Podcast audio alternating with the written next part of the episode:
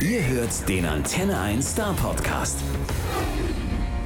Hallo, schön, dass du da bist. Freut mich, danke auch. Du hast dein brandneues Album ID mitgebracht und es ist natürlich gleich wieder ganz hoch in den Charts. Eigentlich ist das Einzige, wenn man sich die Charts gerade so ganz genau anschaut, äh, was dich von Platz 1 abhält, du selbst.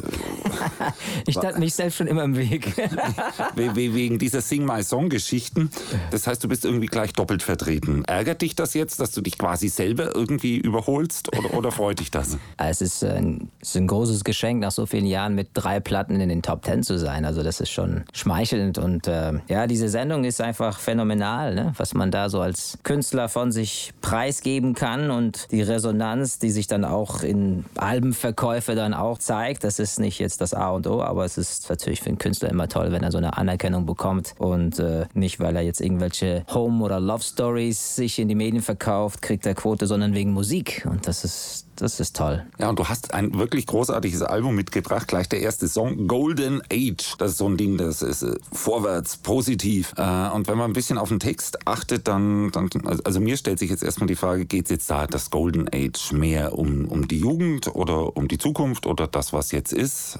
Ein bisschen von beides. Also Golden Age ist zum einen so ein Zurückschauen auf, hey, die Anfänge vom Leben, die Anfänge einer Beziehung. Also immer diese, diese Frische, dieses Frühling sozusagen, wenn irgendwas beginnt, ja. Uh, take me to a Golden Age. Gib mir jetzt sowas sozusagen. Und am Ende des Liedes ist I can feel a Golden Age. Jetzt ist es da. Jetzt fühle ich, ist es auch, ich, wenn ich Songs schreibe, denke ich auch oft ähm, mit dem Konzert im Kopf, ne? Und dann denke ich so, das ist wie so ein Aufruf, hey, Leute, wisst ihr noch damals, when we were young und jetzt, now, let's noch mal, lass uns das nochmal leben, noch, noch mal feiern. Und am Ende, ja, jetzt, jetzt seid ihr bei mir, jetzt fühle ich diesen Golden Age. Also ich habe immer so Publikum im Kopf. Nicht immer, aber oft bei Songs. das ist der perfekte Opener-Song. Ich finde schon, ja. Wir haben jetzt ein paar Live-Shows gehabt. Die Sommersaison hat begonnen mit den ganzen Open Airs und äh, obwohl die Platte erst ein paar Tage raus ist, äh, die ganzen Leute singen schon mit und dann ist es, ja, es ist sofort so ein bisschen Stadiongefühl.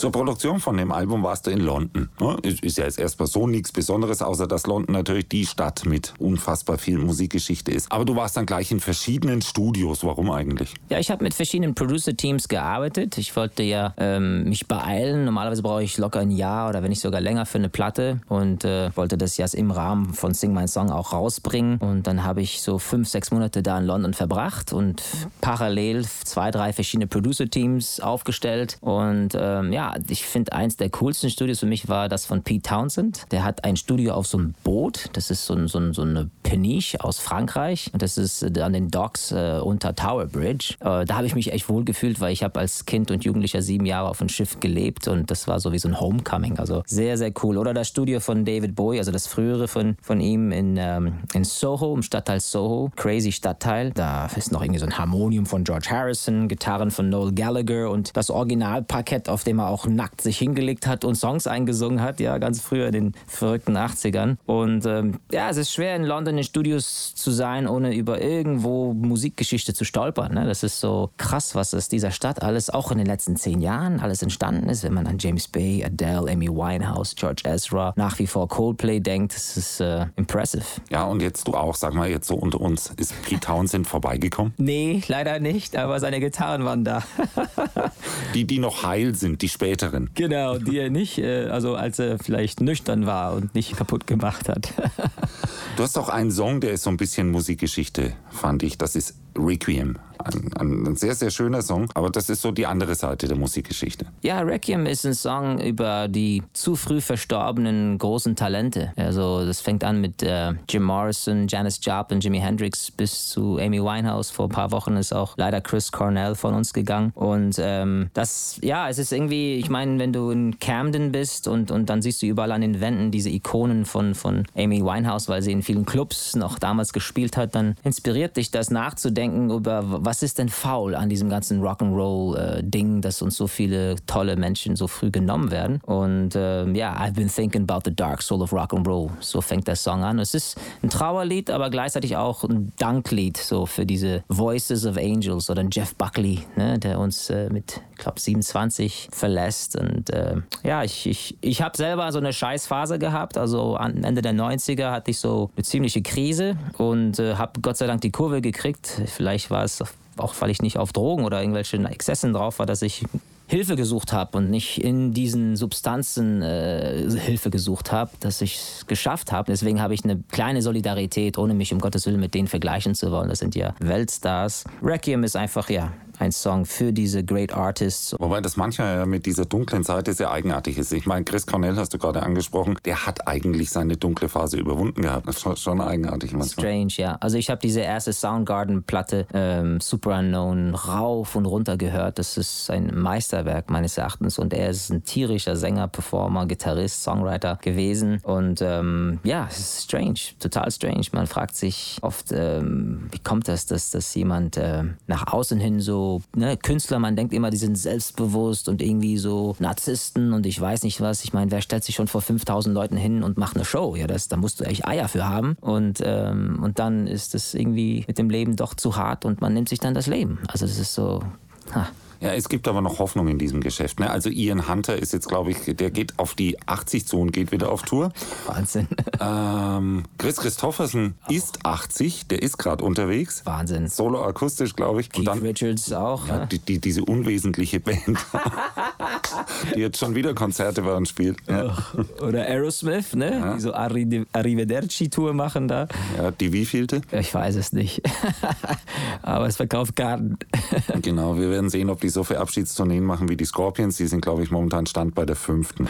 Ähm, zurück zu deinen Songs. Ich finde, die erzählen unheimlich viel von dir. Und, und, und die sind sehr persönlich, wenn man da auch auf die Texte zuhören will. Ist das nicht schwierig, so viel von sich preiszugeben? Es geht. Also meine Songs sind, glaube ich, nicht so äh, Seelenstrips wie zum Beispiel Flüsterton von Mark Forster, ja, was ich bei Sing My Song singen durfte. Also so einen ehrlichen Song über deine eigenen Schwächen oder Unsicherheiten habe ich bisher nicht geschrieben, aber ich gebe dir recht, es gibt viele persönliche persönliche Elemente in diesem Album. Zum Beispiel ein Song wie Land of Bliss. Das ist so ein Song, wo ja die Gier und die Liebe so als Gegenpole ins Licht gesetzt werden und mein Kampf in der Mitte zwischen diesen beiden. Ja, ich denke, wahrscheinlich ist der größte Zerstörer dieser Welt und der Menschen die Gier. Die Gier nach Macht, nach Geld, nach, wenn man überlegt, dass 62 Menschen laut Oxfam äh, die Hälfte des Vermögens der Welt haben. Ja, man könnte den Welthunger und andere Probleme sofort lösen, wenn die einem 10% davon abgeben würden. Ja? Und dann die Liebe, ja, das ist das genaue Gegenteil, diese selbstlose Hingabe, äh, Egoismus weg und, und wirklich für die anderen da sein. Und ich habe immer wieder so diese Tendenz, in die eine oder andere Richtung zu gehen in meinem kleinen Leben. Und das ist so ein, so ein, so ein Song, der vielleicht sehr persönlich ist, aber auch irgendwas hat, was vielleicht uns alle betrifft. Vielleicht so ein bisschen der, der Anspruch, den man an sich hat und den man eigentlich nicht immer äh, dann Erfüllt. entsprechen kann. Ja. ja, ja, genau das, genau das. In äh, der Sing My Song Folge, in deiner Sing My Song Folge, da sieht man ja auch, wie viel dir deine Songs bedeuten.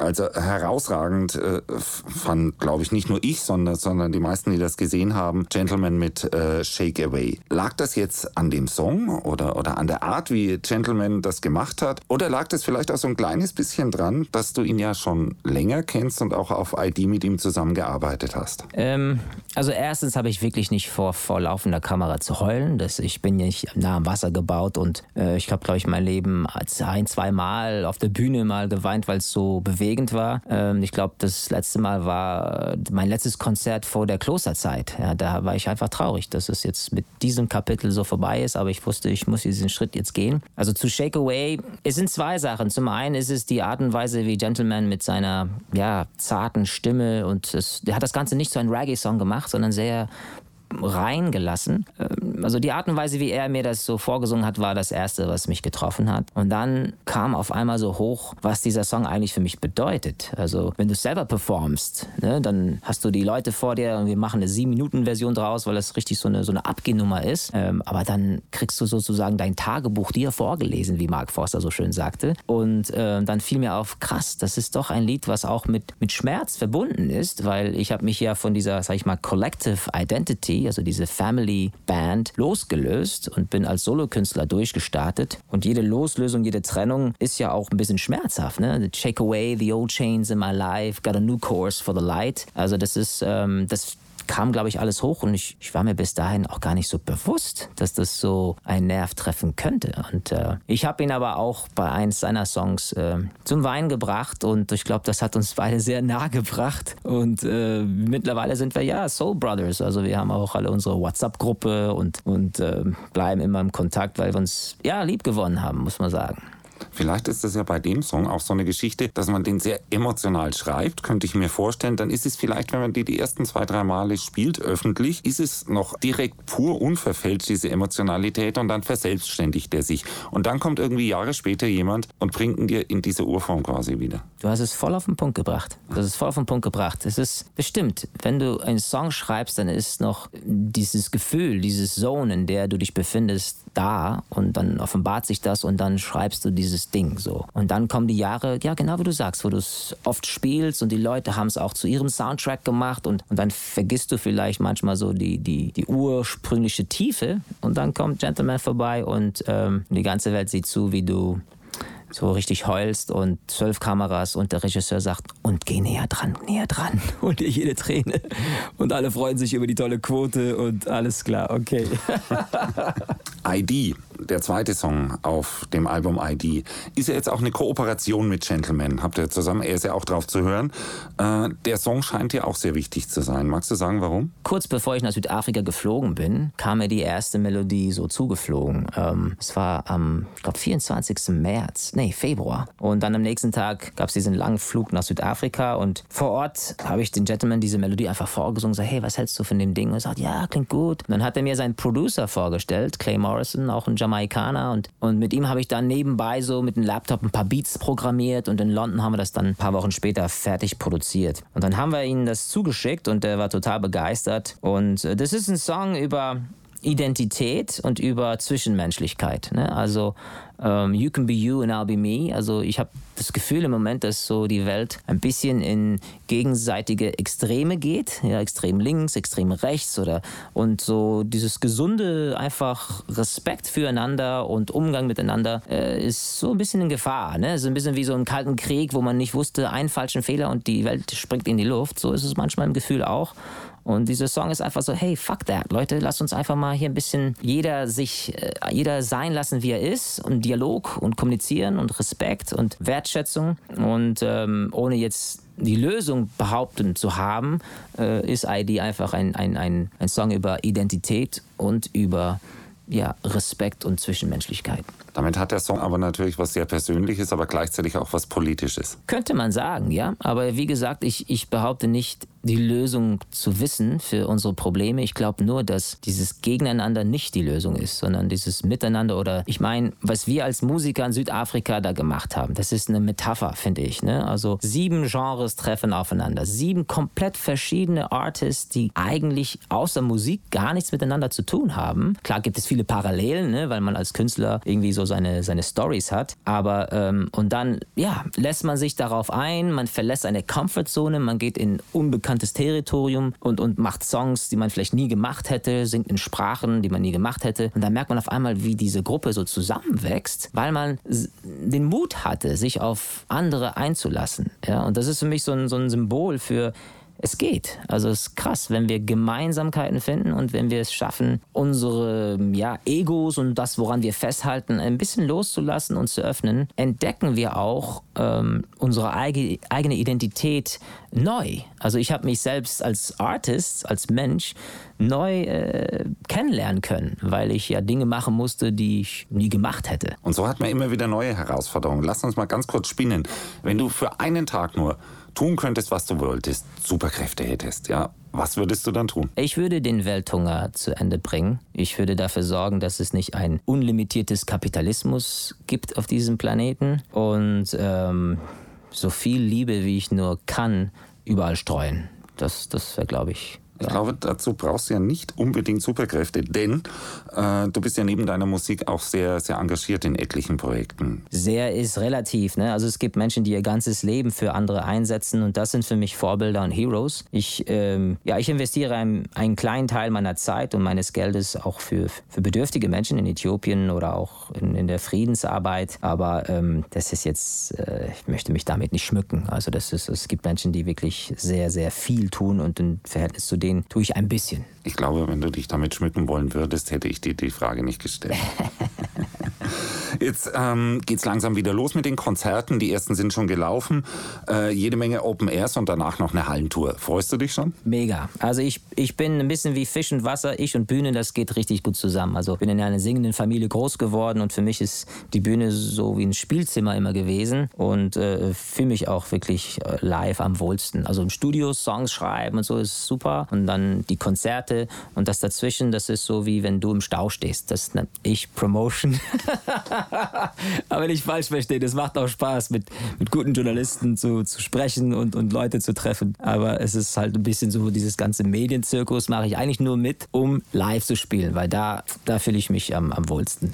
Gibt es da irgendwelche ganz besonderen Momente, an die du dich erinnerst, die du quasi immer mitnimmst? Momente meinst du? Beim Live-Spielen. Ja, also ähm, es gibt so Konzerte, wo einfach alles stimmt. Ne? Der Sound, der Ort, das Publikum, du bist gut drauf, die Band spielt wie, wie Hammer. Und, und das sind so, so, so Magic Moments, die kann man eigentlich nicht wirklich erzeugen. Sie, sie werden einem geschenkt. Ähm, aber es gibt auch so, so Festivals, an die ich mich sehr gerne erinnere. Zum Beispiel äh, Pavarotti and Friends. Das war ja so Ende, Mitte der 90er, hat Pavarotti uns eingeladen, da bei ihm zu singen. Und dann hängst du halt Backstage rum und dann hört dir Eric Eric Clapton beim Soundcheck zu und gibt dir seine Nummer und sagt, hey, lass uns mal was machen irgendwie. Oder Elton John sieht, wie meine Schwester Sheryl Crow gerade VHS-CDs und so äh, schenkt und er sagt, ich will auch, ich will auch. Und dann spielst du einfach mit Steve Gadd und Pino Palladino und denkst du so, boah, wie, wie genial ist das denn? Ja, also das ist echt so ein, so ein Zusammentreffen von, von Welttalenten und die finden dich gut und wollen mit dir was machen. Dann bist du total geschmeichelt. Also das sind Sachen, da war ich 18 oder 19, die, die vergisst man nie. Ne? Das ist echt, äh, ah, so ein Highlight.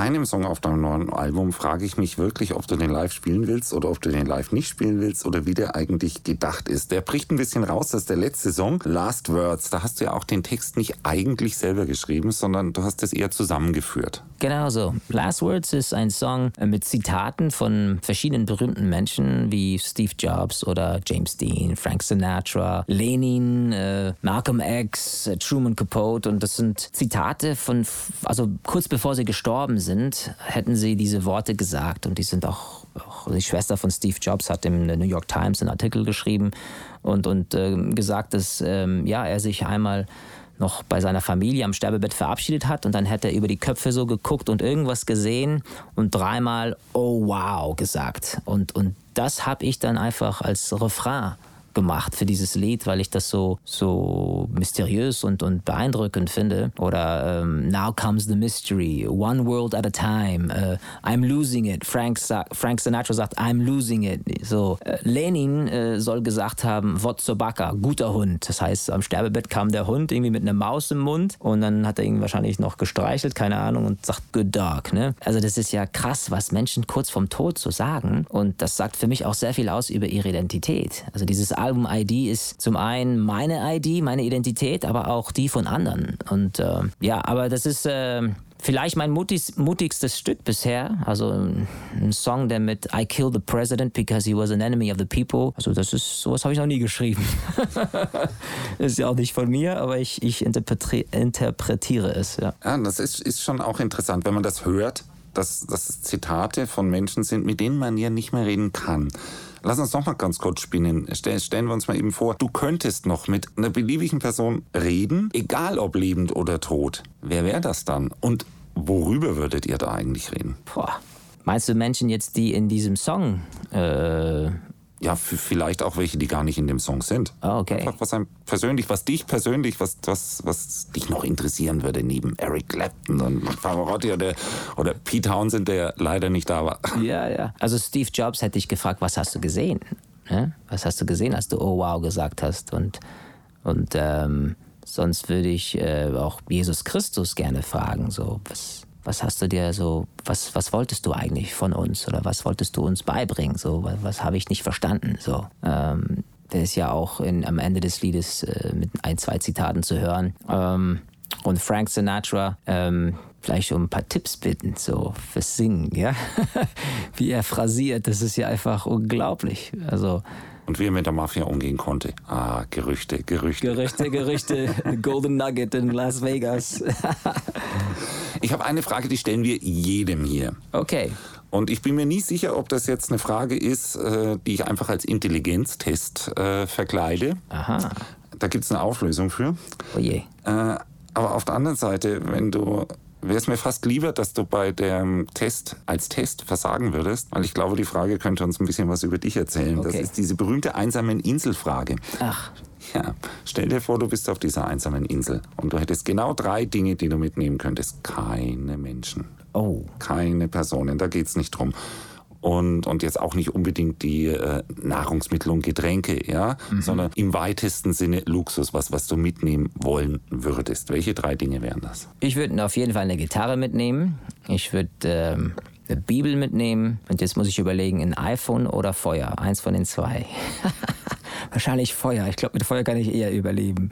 Irgendwie so ein, so, ein, so ein Teil, mit dem man immer wieder Feuer anzünden kann. bin ich jetzt durchgekommen oder bin ich gefallen? Das ist die Antwort, die ich gerne hören wollte. Denn die erzählt ein bisschen was von dir, aber die Lösung heißt ein Boot. Ein Boot. Oh, scheiße. Ich bin raus.